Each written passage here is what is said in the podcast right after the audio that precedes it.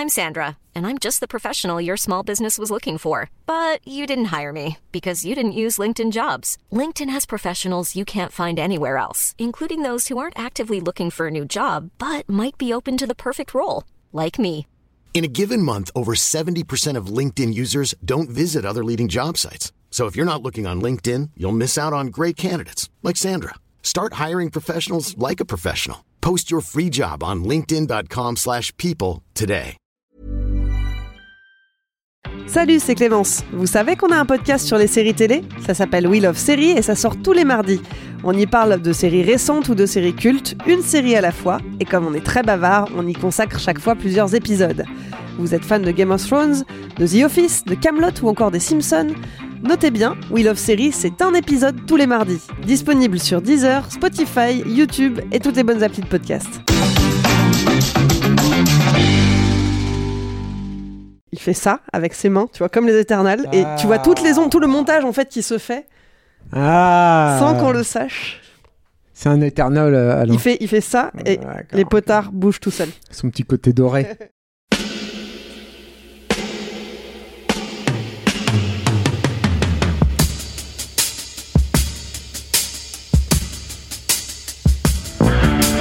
Votre copain Jack Burton, il regarde l'orage bien droit dans les yeux. Et il lui dit T'es si tocard que tu passerais pour un chef-d'œuvre de l'art moderne. Madame, je n'écrirai rien sur ce film, c'est une merde. Merde. Ce sont les gars qui se prétendent normaux qui vous déçoivent. Les dingues, ça ne fait jamais peur.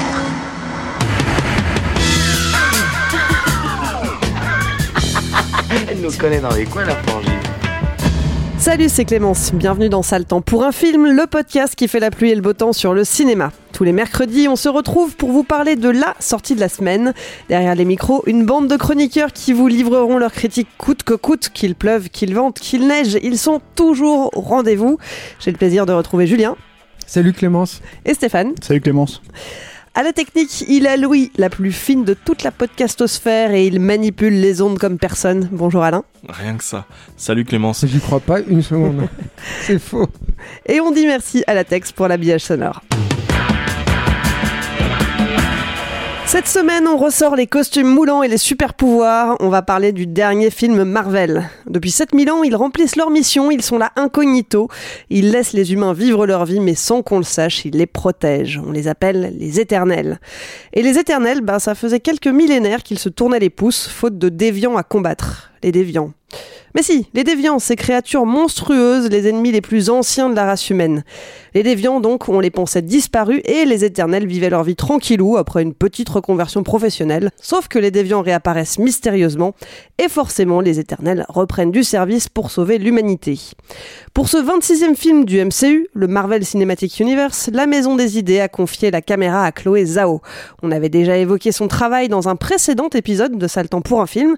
On y chroniquait Nomadland, le drame sorti en juin dernier et pour lequel elle a reçu les Oscars du meilleur film et de la meilleure réalisatrice.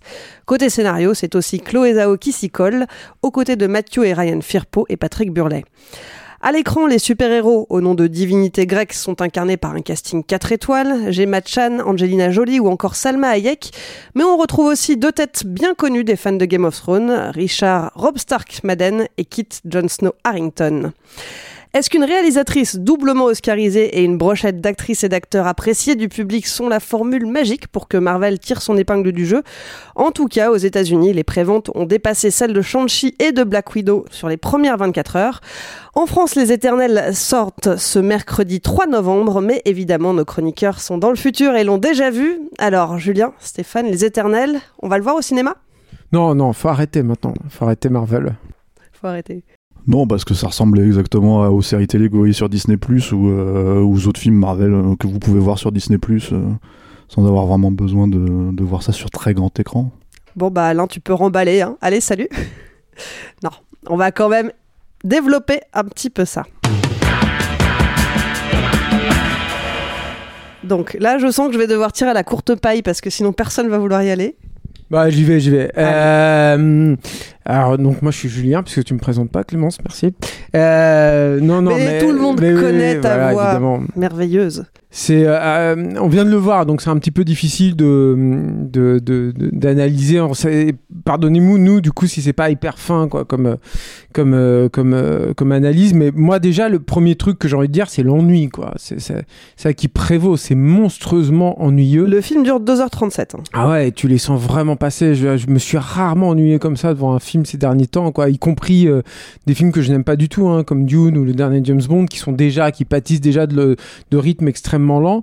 Euh, Et après, c'est toujours la même chose en fait avec ce constat-là, le constat de, l'ennui, c'est de se dire mais pourquoi je m'ennuie exactement? C'est c'est pas intéressant de dire c'est ennuyeux en soi. Il n'y a pas de film ennuyeux. Euh, c'est très compliqué la question du rythme au cinéma et de l'accroche en fait du spectateur.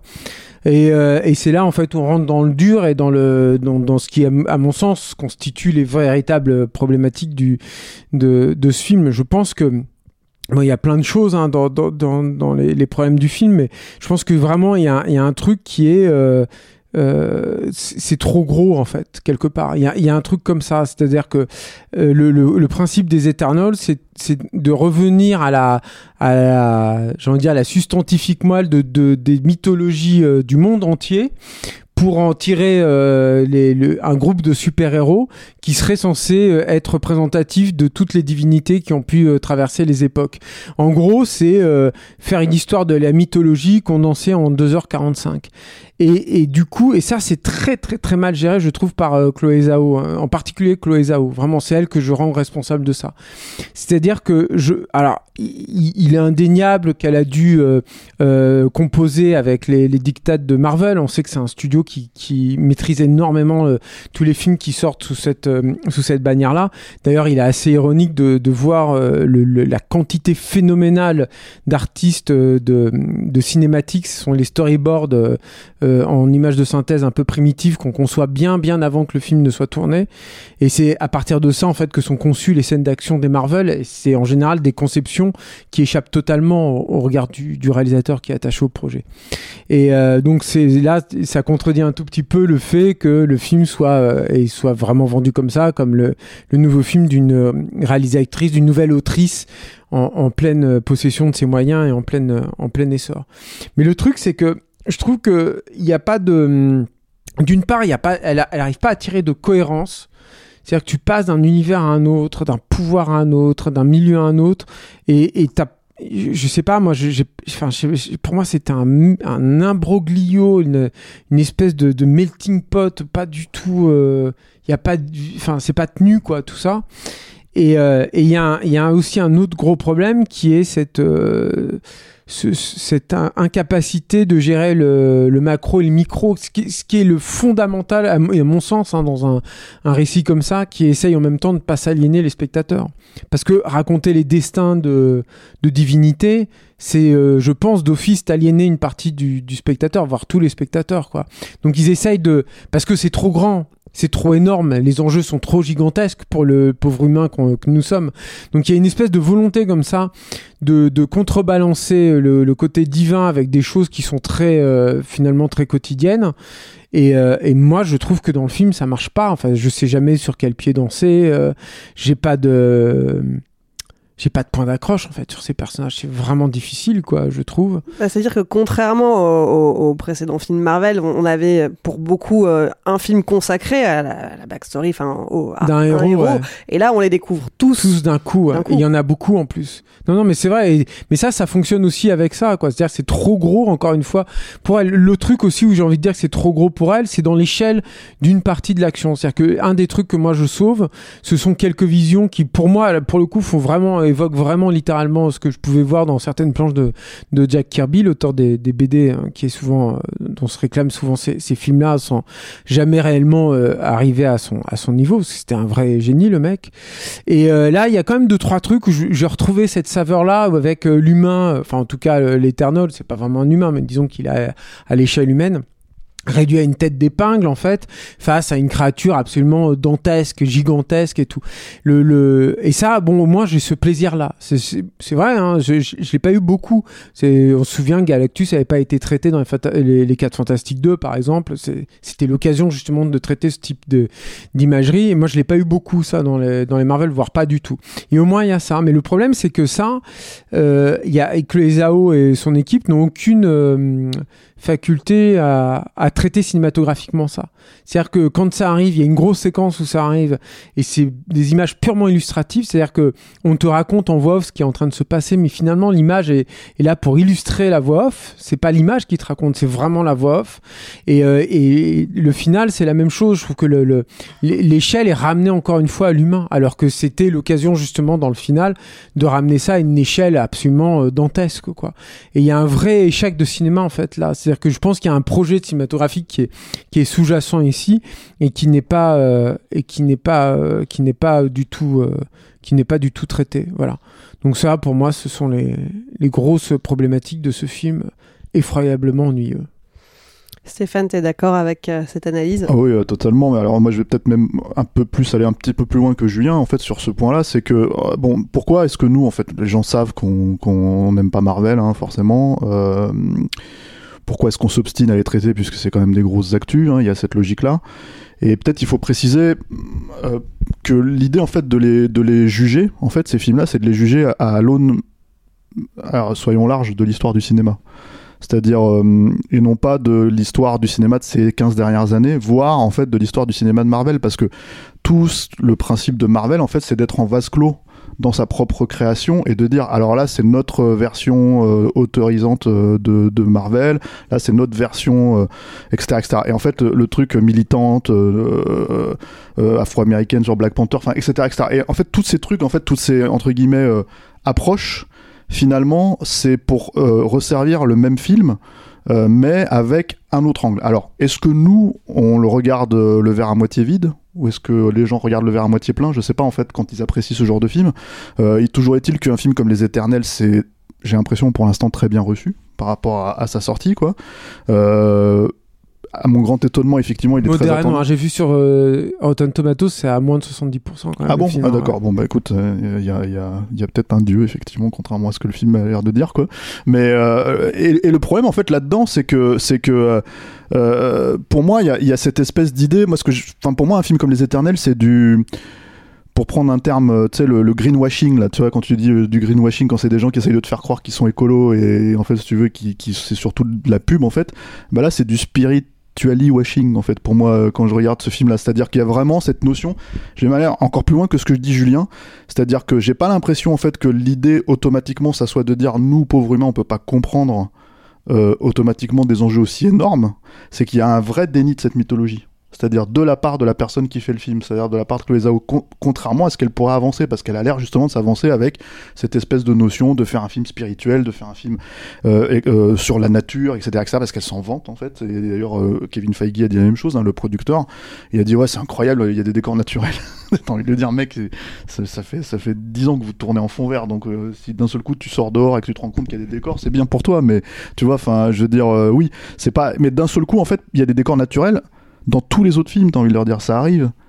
Mais il y a des décors naturels dans un Marvel, c'est ça que je dis quand je dis. Zhao, elle en sait quelque chose, ces autres films.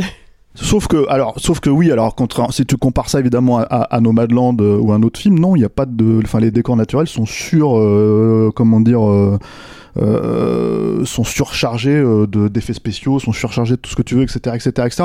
Et et ce film, en fait, est fondamentalement à 80% un film Marvel euh, normal de base en fait. C'est-à-dire il n'y a pas plus, il y a autant d'actions finalement. On se fait chier, hein. Je suis d'accord avec Julien, mais il y a autant d'actions que dans les autres films, il y a autant de bastonnades, de machins, et elles sont faites exactement de la même manière. C'est-à-dire qu'il y a une baston sur la plage au début contre euh, les déviants, c'est ça, qui sont qui sont fondamentalement une créature, des créatures euh, dont le design est complètement basique en fait que tu as vu 150 fois dans, dans, dans des films de monstres ces, ces, ces 20 dernières années et cette baston il y a quatre persos qui s'attaquent à trois créatures tu sais pas qui est quoi ou comment sur la plage moi, c'était pas compliqué je comprenais pas du tout les mecs ils atterrissent au même endroit et je comprenais rien au découpage de la séquence. C'était vraiment, euh, c'était vraiment, je me disais ok qui attaque quoi, pourquoi, comment. Et c'est la scène qui est censée te présenter les personnages et qui est censée te présenter en fait ce que, leur capacité. Leur Parce que chaque éternel a un pouvoir différent. Voilà. Ça, c'est pareil, c'est pas hyper bien euh, maîtrisé, je trouve, en fait, c'est-à-dire dans la façon de présenter les personnages.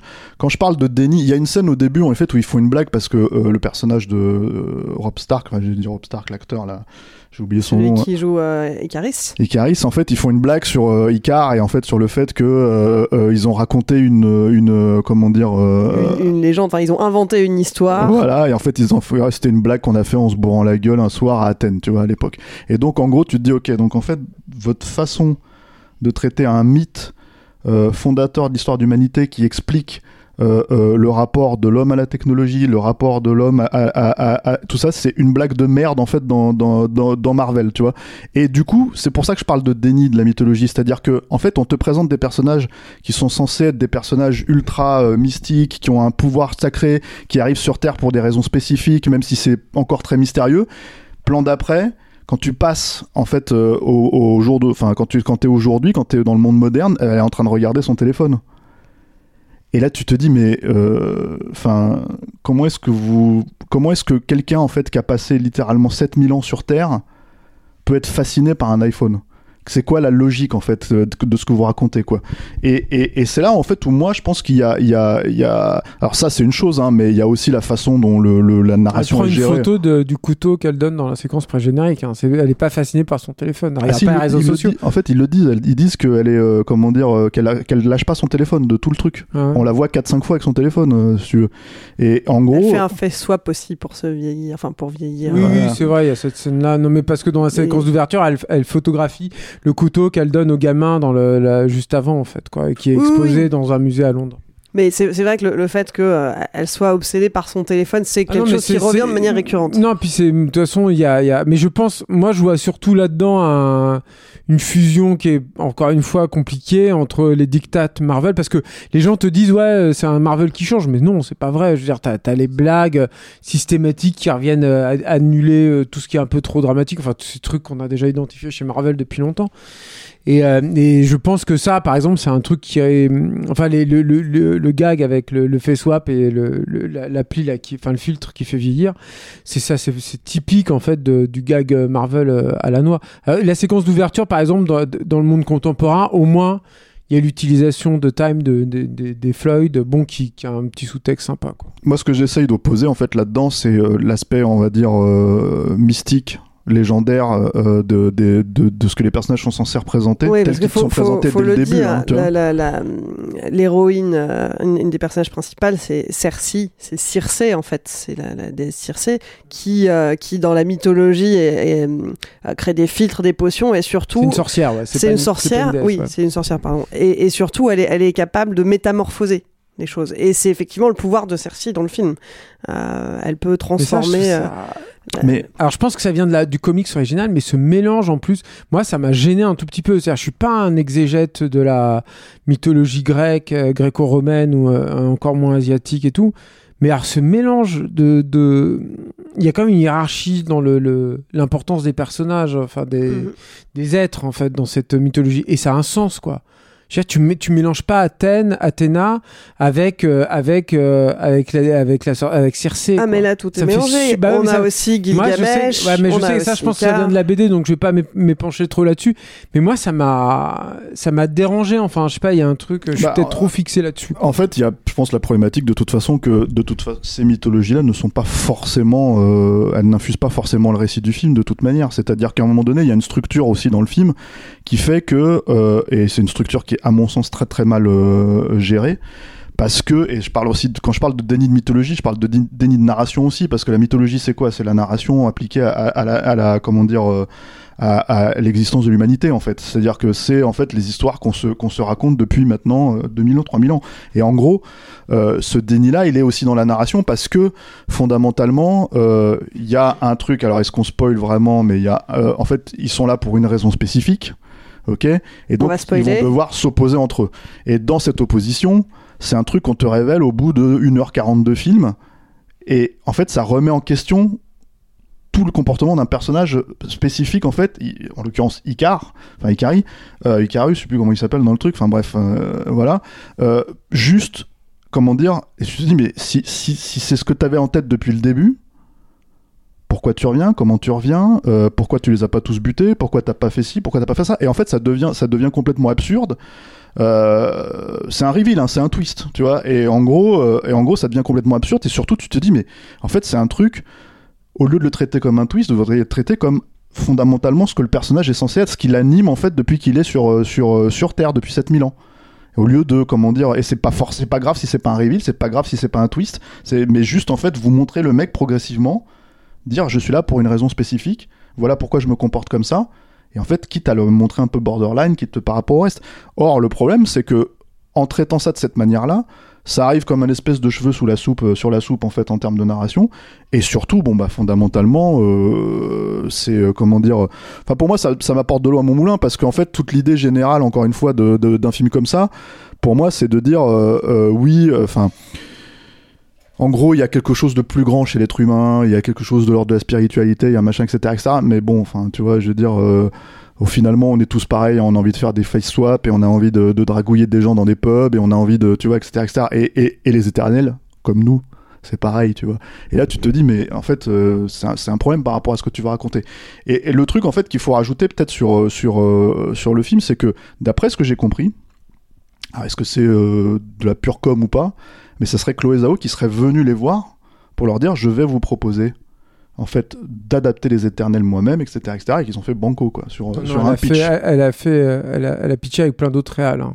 Ah oui Mais elle, elle voulait spécialement le faire, mais apparemment, c'est ce qu'elle raconte, mais, mais bon était, c'était c'était pas c'était la seule à pitcher, quoi. donc c'était quand même sur la table c'était pas Ah oui, bien sûr, bah, c'était un- annoncé par euh, Kevin Feige. Enfin, je suis pas euh, forcément les Marvel à, à fond, mais je crois me souvenir que c'était annoncé par Kevin Feige euh, comme faisant partie de la phase 4, enfin être un, élément important de la phase 4 avant que les AO soient attachés au film.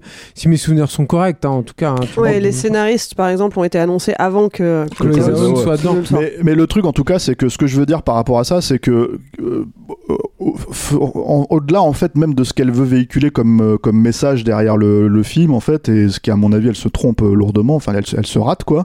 euh, le fait qu'elle fasse ce film-là après avoir eu son Oscar, euh, même si c'est tombé on va dire euh, dans, dans le bon sens, euh, c'est un très bon coup euh, comment dire euh, pour sa carrière quoi. Mais pour sa carrière. Voilà, pour Marvel, je pense que ça apporte pas grand-chose. Euh, pour euh, comment dire euh, pour euh, pour la thématique qu'elle veut traiter ça apporte littéralement rien. Donc on retombe en fait sur l'idée que euh, bah ouais ça ressemble à un petit film de mondain quoi. Ça ressemble à un petit film de de, de, de, de petites personnes modernes en fait qui moi, j'ai l'impression en fait que c'est un film qui en fait les gens qui pourraient trouver ce film spirituel c'est les gens qui vont faire du yoga une fois par mois quoi. Et qui en fait se disent ah je suis spirituel je fais du yoga une fois par mois ou je fais de la et tu te dis mais non c'est pas enfin c'est intérieur ça c'est pas euh, comment dire euh, c'est pas quelque chose que tu pratiques parce qu'en fait la société te dit qu'il faut que tu le pratiques et que c'est bien c'est t'es calme en fait tu vois d'un seul coup tout va bien quoi. Donc voilà enfin moi ce film là j'ai vraiment l'impression de regarder un truc comme ça où je me disais bon et puis effectivement 2h37 euh, de de- d'enjeu c'est un film qui traite de la fin du monde encore une fois t'as pas du tout l'impression que c'est la fin du monde c'est-à-dire que en fait, en gros, tu vois pas un seul moment donné, en fait, la, la moitié de la Terre se faire éteindre, euh, si tu veux, ou sur le point de, de flipper, ou la moitié Bah, de l'humanité en train de voilà. Il y a un truc qui m'a marqué quand même, et c'est au tout début du film, et c'est pas un gros spoil, hein, mais l'histoire commence avec un tremblement de terre. Mm. Il y a un séisme, euh, et il y a- il y, a un des personnages principaux qui est dans sa classe à ce moment-là avec ses élèves, tout le monde va se mettre sous les tables, etc. La scène s'arrête, et on la retrouve au pub le soir avec ses potes. Et le séisme, manifestement, ça s'est passé dans le monde entier, mais personne n'en parle, les pubs sont ouverts, les Si gens on en parle vaguement, mais en tout cas, c'est un truc qui revient pas. En tout On cas, en tu, parle à la on t'en parle au début, tu dis, mais ça va secondes. monter. ouais. Il y a peut-être un truc que j'aurais quand même rajouté, peut-être. euh, Enfin, non, tu vas redire un truc, Stéphane? Non, non, je- en fait, j'allais juste dire, donc voilà, dans, tout cette, dans tous ces logiques, en fait, un peu, voilà, mais le personnage, par exemple, de, de, de comment il s'appelle, euh, Kumal Nanjiani, qui est, un, qui est un, moi, qui est un acteur que j'aime bien, hein, qui est un mec assez sympa, qui, qui fait de la stand-up et tout, c'est un personnage de, de, de, qui devient une star de Bollywood, et même ça, ils vont même pas assez loin en fait dans ce genre de truc parce que pour le coup, euh, je veux dire, de toute évidence, ils, en transforment, ils le transforment. C'est encore une fois, c'est être euh, d'ailleurs, tu vois, en être extraordinairement narcissique. Oui, tu ça vois, devient et- une espèce de superstar de ciné. euh, voilà, de Bollywood. Et en fait, tu te dis, mais c'est c'est la même logique, en fait. Et tout ça, c'est jamais, entre guillemets, clairement euh, discuté. C'est- À la limite, ça fait objet de deux, trois blagues. Mais c'est jamais clairement discuté comme quelque chose de en fait tu pourrais être plus que ça tu pourrais être autre chose que ça tu pourrais être mieux que ça tu vois. En fait non non t'es tristement et désespérément humain mais humain en fait euh, aujourd'hui dans les années euh, tu vois euh, 2000 euh, 2020 quoi tu vois. Non mais en fait ça me fait un peu penser euh, quand on a fait le podcast sur euh, King Kong et Godzilla là euh, euh, contre Godzilla c'était Godzilla contre King Kong non, je sais jamais dans quel ordre mais bon bref. Mais euh, où, euh, on avait parlé en fait du fait que bah, quand tu abordes certains personnages t'es enchaîné en fait à ce que trimballent ces personnages là sinon ces personnages là tu les trahis quoi et euh, moi j'ai rien contre un film qui me raconte la fin des mythes ou euh, des, des des dieux déchus mais tu le traites vraiment quoi Or là, j'ai l'impression qu'elle le traite par défaut si- elle le traite, quoi. C'est lui, c'est typiquement le cas. C'est-à-dire que pourquoi pas une star déchue qui a perdu, euh, je sais pas moi, un truc et tout, et qui se retrouve euh, star de qui a cédé euh, au plaisir terrestre. Enfin, j'en sais rien, quoi, tu vois. Mais tu le traites. Tu le traites comme, comme tel. Tu peux pas te dire, d'un côté, je demande à mon public de croire que ce, ce mec-là a donné naissance à toutes ces mythologies-là qui irriguent l'humanité depuis la nuit des temps. Parce que c'est ça, hein, les éternels. hein. Et en même temps, euh, faire des blagues dans un 4 pièces cuisine, euh, genre euh, marier deux enfants, je sais pas quoi, là. C'est- pas possible, en fait. Il y a, une contradiction fondamentale, en fait, là-dedans, de, de, encore une fois, d'échelle de récit. C'est- C'est hum, vraiment la, la grenouille qui a voulu se faire plus grosse que le bœuf, quoi, ce film. Non, mais je voulais rajouter un autre truc qui est plus euh, annexe, mais où j'en ai plein le dos, quoi. C'est que Marvel, j'ai l'impression qu'ils font tout le temps les mêmes récits. C'est-à-dire que c'est le récit de. euh, en gros, c'est euh, des héros qui sont affiliés à une, à une structure euh, et qui doivent combattre un adversaire. Et en cours de route, ils se rendent compte que bah, cet adversaire, il est pas si méchant que ça, et que la structure qui les emploie, elle est très méchante, quoi. Mais j'ai l'impression que Marvel nous ressort ça, mais un film sur deux, quoi. Si mes souvenirs sont bons, alors je l'ai vu, mais je suis un peu trop du Cédar, mais dans Chang-Chi, je crois qu'il y a un peu de ça. Dans Captain Marvel, ça, je me souviens bien pour le coup, parce que c'est les cris et les méchants. Et voilà. Dans, euh, dans le Captain America 2, si mes souvenirs, avec le Shield qui avait euh, euh, mis euh, la main en fait sur tout un truc et tout, quoi. Donc je, me souviens très. euh, non, c'était le Shield qui était à la botte en fait d'Hydra et tout. Donc j'ai l'impression qu'ils font tout le temps la, même, la même structure, quoi c'est fatigant quoi. Moi j'en ai plein le dos quoi aussi de ça. Ils veulent pas essayer de trouver autre chose quoi au bout d'un moment. Voilà. Alors justement, pour reparler du MCU et inscrire le film peut-être dans, dans quelque chose, dans un contexte plus large, euh, on peut peut-être dire deux mots de, de où est-ce qu'il se situe ce film? Il est en, c'est le troisième film de la phase 4, euh, qui arrive donc après Black Widow et Shang-Chi, euh, et avant Spider-Man No Way Home, qui sortira, qui sortira en décembre, le 17 décembre, dont on parlera ici évidemment. Euh, mais c'est, un film qui est un petit peu entre deux aussi dans cette timeline. mais je pense que euh, moi j'ai un autre problème avec ça c'est que tu sens trop les mecs qui essayent d'élargir tellement leur univers pour tout se permettre en fait c'est-à-dire que d'un côté, les mecs, ils, ont créé le truc du, du multiverse. euh, Là, ils sont en train de, de travailler ça. euh, et euh, c'était déjà euh, en, en phase. Alors, je sais pas si Loki fait partie de cette phase 4, mais en fait, dans Loki, c'était très, très clairement planté comme ça. Et tu te dis, quand tu vois un truc comme Loki, tu te dis, bon, bah oui, donc. Il y a plus de règles en fait quoi. Tu peux faire n'importe quoi. Il y a un personnage qui peut mourir pour revenir de toute façon. Et euh, là c'est pareil en fait. C'est un- quand même moi enfin c'est une sensation que j'ai eu quoi. C'est que les mecs sont au bout d'un moment ils sont tellement d'é- d'élargir le truc. Je reviens souvent là-dessus moi sur euh, C'est le temps pour un film mais je crois profondément aux règles du jeu quoi. À cette cette notion là surtout dans le cinéma de divertissement.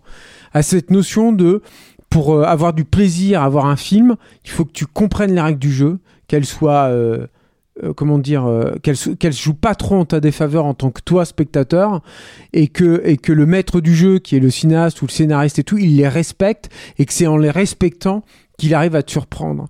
Moi là, ce que je vois euh, dans cette quatrième phase de, Marvel, c'est que les mecs sont tellement en train d'élargir les règles, les règles en, en gros il y en a plus quoi, que t'as l'impression qu'ils peuvent tout se permettre.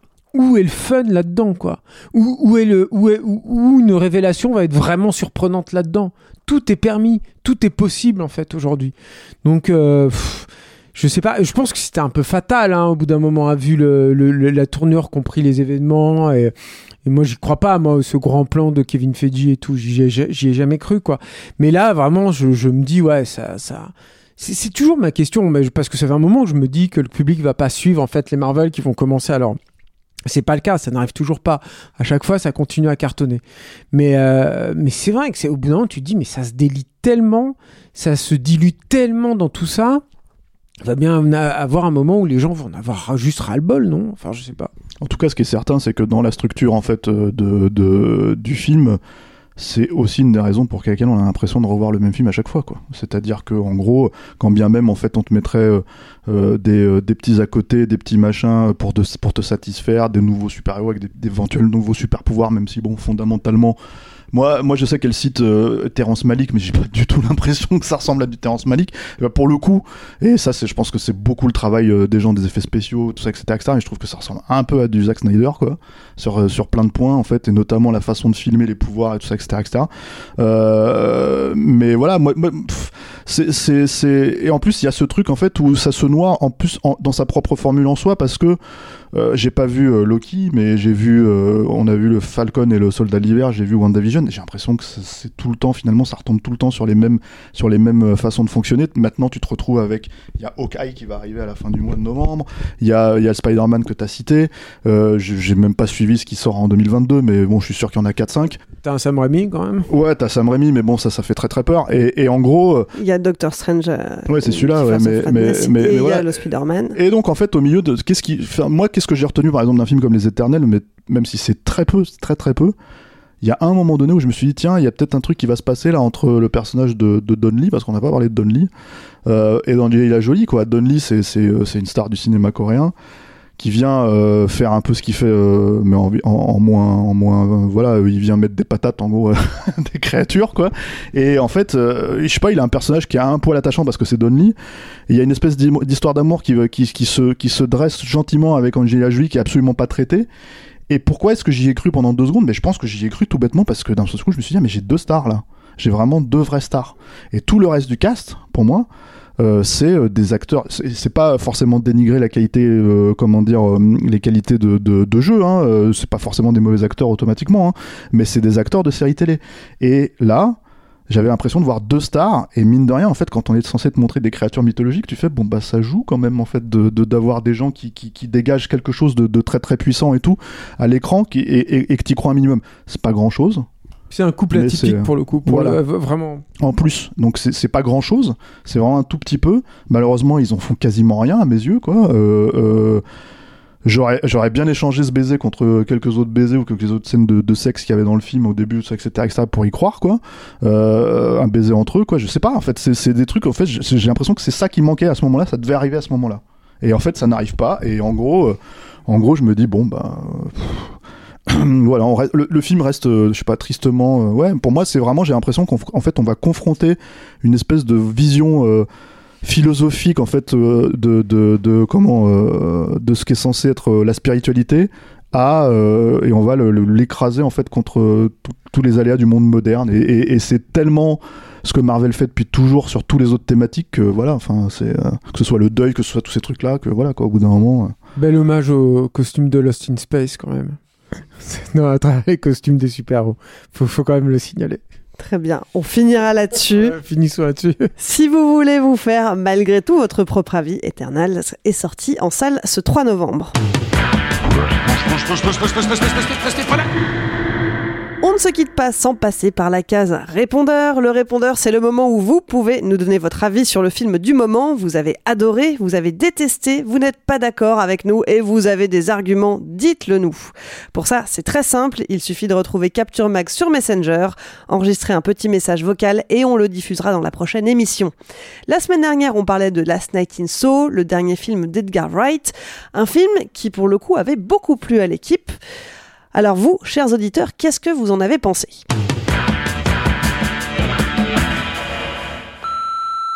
Salut la team. Alors, Salut la team Capture Mag, euh, merci pour votre travail, je vous suis depuis longtemps. Euh, je vous avais découvert à l'époque où je suivais Yannick Dahan sur Opération Frisson, dont je suis fan aussi. Et voilà, merci pour votre travail. Concernant donc le nouveau film d'Edgar Wright, euh, je trouve que c'est là, je sors de la deuxième euh, deuxième visionnage au cinéma et je trouve toujours que c'est un, un putain de film euh, qui a quelques défauts que vous avez relevés que je rejoins. Mais voilà, c'est un film qui gagne à être revu plusieurs fois parce qu'il est bourré de détails et c'est un film vraiment, je trouve extraordinaire, le plus abouti d'Edgar Wright évidemment. C'est quand même un putain de film et on en veut encore des comme ça. Ça devrait être interdit de sortir une merde pareille en 2021. Je suis révolté. Parce que tout est putassier dans ce film. Le scénario, c'est une meuf qui a un syndrome post-traumatique à cause de cauchemars qu'elle fait la nuit. Comment on peut y croire Sans déconner? La mise en scène en fait des caisses. On a certes des plans qui bougent beaucoup, qui sont faits avec une très grande précision, des plans à l'envers, des bulets, du travelling, de la grue, mais c'est dégoulinant de vulgarité. C'est trop, voilà, ça en fait trop en fait, Edgar Wright masque son incompétence à être un bon réalisateur avec des pirouettes visuelles et de la couleur partout. Le problème, c'est que ben, euh, c'est pas beau, en fait. Alors, je trouvais ce film absolument bouleversant, avec un fond et une forme brillante, mais contrairement à vous, j'ai pas du tout eu de souci en fait avec le personnage de Sandy, tout simplement parce que c'est un personnage qui est à moitié fantasmé par Héloïse. On la voit qu'à travers son regard à elle, et parfois elle prend même sa place, elle en devient une sorte d'extension. En fait, le film nous ment même sur son meurtre à un moment, et pour le coup prend le contre-pied complet du, du où tout ce qu'on voit est toujours vrai. On a juste mal vu en tant que spectateur. Mais là, justement, le fait qu'on comprenne pas vraiment ses motivations ni qui elle est, ben, c'est normal vu qu'on a volontairement pas toutes les informations dans le film. Sauf à la toute fin, lorsque le point de vue devient réellement celui de Sandy à travers l'explication de Rigg. Voilà, en tout cas, merci beaucoup à vous.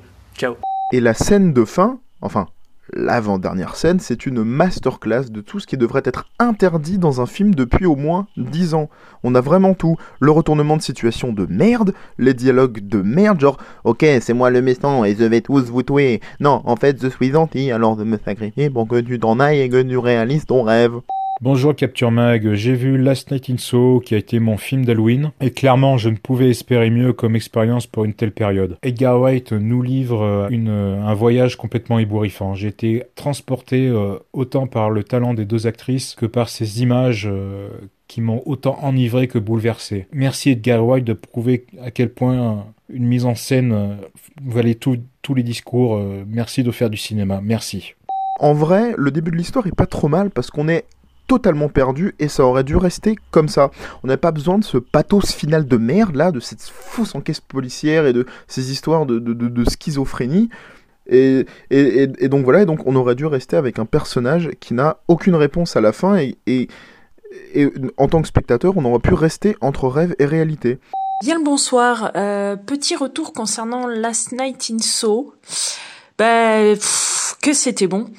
Oui, euh, le scénario est un peu bancal, euh, l'intrigue secondaire est vraiment peu aboutie, mais mais putain quel plaisir de cinéma quoi. Dès la première scène, t'as as des frissons tellement c'est beau, rythmé, c'est magnifiquement mis en scène et que dire des deux actrices, franchement c'est ça faisait longtemps que j'avais pas vu un film aussi euh, aussi bien quoi. Du coup, moi, ce que j'aimerais bien maintenant, c'est voir une comédie musicale faite par Edgar Wright, parce que concrètement, il a tous les ingrédients, quoi. Enfin voilà, c'était c'était bien. Vive Edgar Wright, euh, vive le cinéma et vive Capture Mag. Allez, bisous.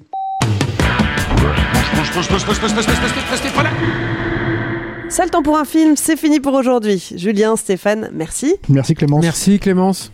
Et merci Alain à la technique. Merci Alain. Et puis merci à vous qui nous écoutez et qui êtes un peu plus nombreux chaque semaine. Si vous nous découvrez, pensez à vous abonner pour ne pas rater les prochaines émissions.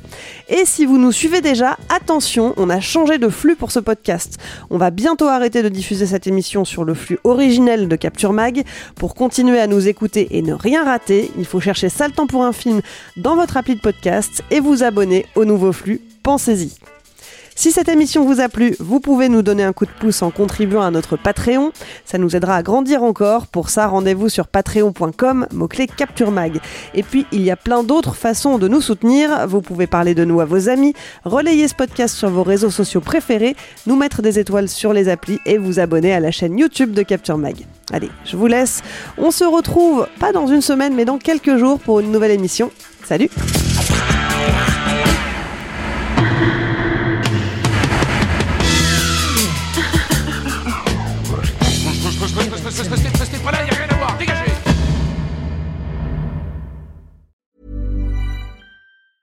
Planning for your next trip?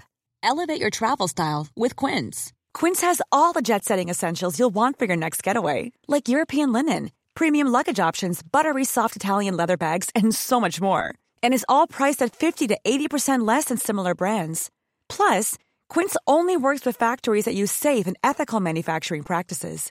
Pack your bags with high-quality essentials you'll be wearing for vacations to come with Quince. Go to quince.com slash pack for free shipping and 365-day returns.